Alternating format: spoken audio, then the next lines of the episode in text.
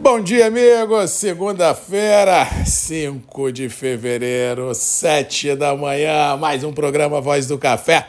Começando direto de Vitória, Espírito Santo, para todo o Brasil. Prazer estar aqui.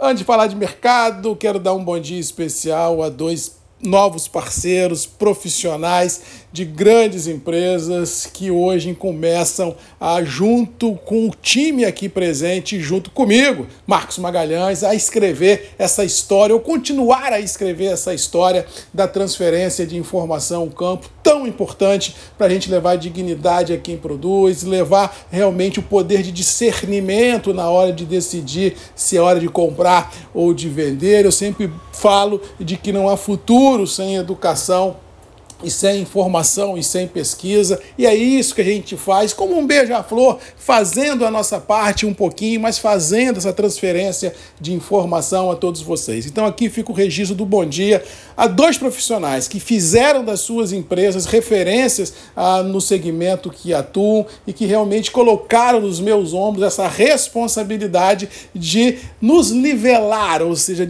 nos colocar junto ao, ao time aqui presente nessa transferência de informações. O Beto da Provaso que é a terceira geração da empresa, uma empresa que começou no Espírito Santo, que ganhou o Brasil, uma empresa de nutrição ah, das plantas, uma empresa que lida com substrato, com ah, adubos orgânicos foliares, a questão da sustentabilidade, que realmente faz a diferença onde atua e mostra a grandiosidade da empresa fazendo a diferença ah, no campo, não só do Espírito Santo, mas de vários estados do Brasil. Obrigado, Beto, em seu nome, cumprimento toda a diretoria da Provaso e agradeço de coração a responsabilidade e a confiança depositada em mim e nos grupos uh, em defender o nome Provaso e levar informação a quem precisa. E o outro profissional uh, chama-se Luiz Otávio, ele é o CEO da Big Trade, uh, uma empresa, uma startup do café que chegou no mercado há pouco tempo, junto com a Suno de São Paulo, levando essa pegada da democratização do crédito, ou seja, dar a condição ao produtor de ter uma opção a mais na hora de se financiar no interior, de uma maneira digital, de uma maneira rápida, como diz o outro, com um clique você já consegue ter acesso a crédito tão importante nos nossos negócios ah, no dia a dia das empresas. Ou seja, é isso. São duas empresas que mostram uma força muito grande no mercado e que acreditaram em mim e nos grupos para fazer a diferença. Então, sejam bem-vindos, Provaso e Big Trade, a esse time que nós ah, temos aqui, que já fazem a história, como a Alper Seguros, a VP Solar, a ABIC, o Conselho Nacional do Café, a Paline Alves, a Nicolog, a Expresso Robusta de Linhares e a VIT, ou seja, nós somos em 10, 10 parceiros que dão condição da gente nos grupos prover informação de forma gratuita, quase 3 mil produtores espalhados nesse Brasil. Então, se você que me ouve puder prestigie aquele que me dá a condição de prover a você informação. E a cada dia que passa, esse grupo, essa tropa de elite que realmente do agro, que está comigo, faz a diferença e com certeza leva e dá a condição do interior a ter acesso a uma informação que vai lhe proporcionar um maior discernimento na hora de tomar a decisão. Obrigado, Beto. Obrigado, Luiz Otávio. Vamos junto com essa turma que já citei aqui, nominei a todos eles que fazem a diferença nesse agro do Espírito Santo. Aqui no Espírito Santo, o tempo aberto, ah, começamos a semana sem a previsão de chuva eminente. Pode ser que chova um pouquinho aqui, outra colar, mas não com a força que nós vimos nos últimos dias, aquela massa, aquela zaca, aquela zona de convergência do Atlântico Sul que estava parada em cima da Bahia, perdeu força. É possível que os próximos dias seja de um clima mais a menos. Pode ser que chova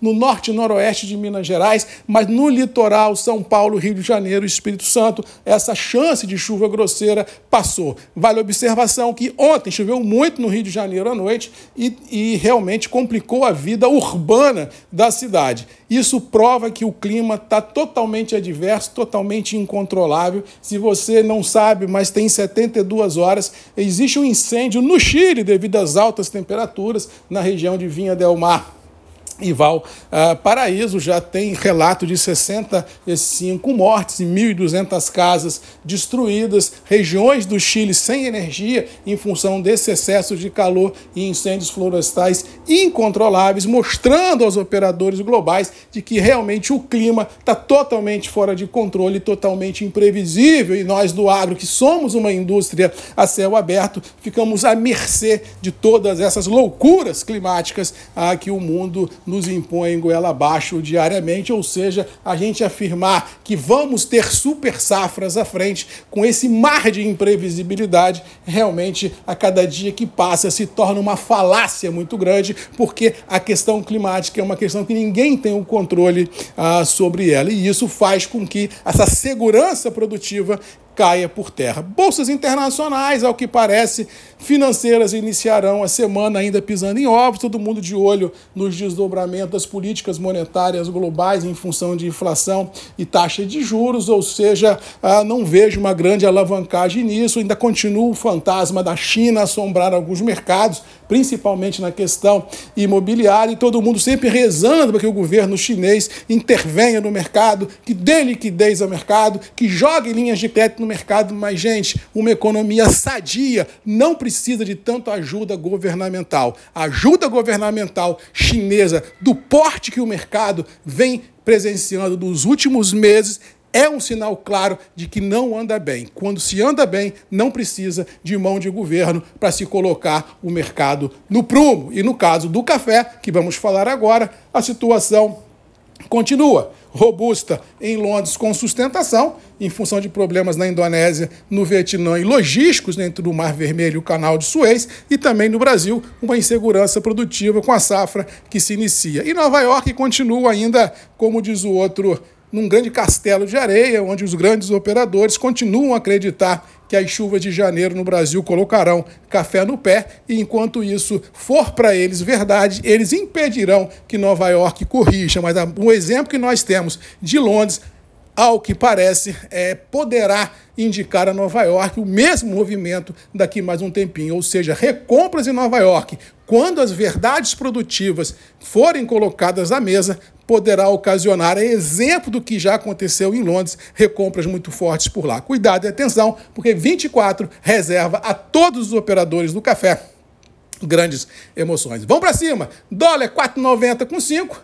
Mercado interno do café, preços firmes em reais. Nova York e Londres, acho que vamos ter recompras no radar e preços internos continuem com muita ansiedade e liquidez muito curta. Lembrando que sexta-feira começa carnaval no Brasil, 10 dias de paradeira e o mês já começando, dando sinais que já acabou. Beto Provaso, Luiz Otávio, Big Trade, bem-vindo aos grupos e redes MM, ponto de encontro de todos nós, para inscrever junto aos outros parceiros essa história bonita do café no Brasil. Fique com Deus, um abraço, boa segunda-feira e até amanhã comigo, 7 da manhã. Marcos Magalhães, voz do café, e vocês sempre têm um encontro marcado aqui. Um abraço e até lá.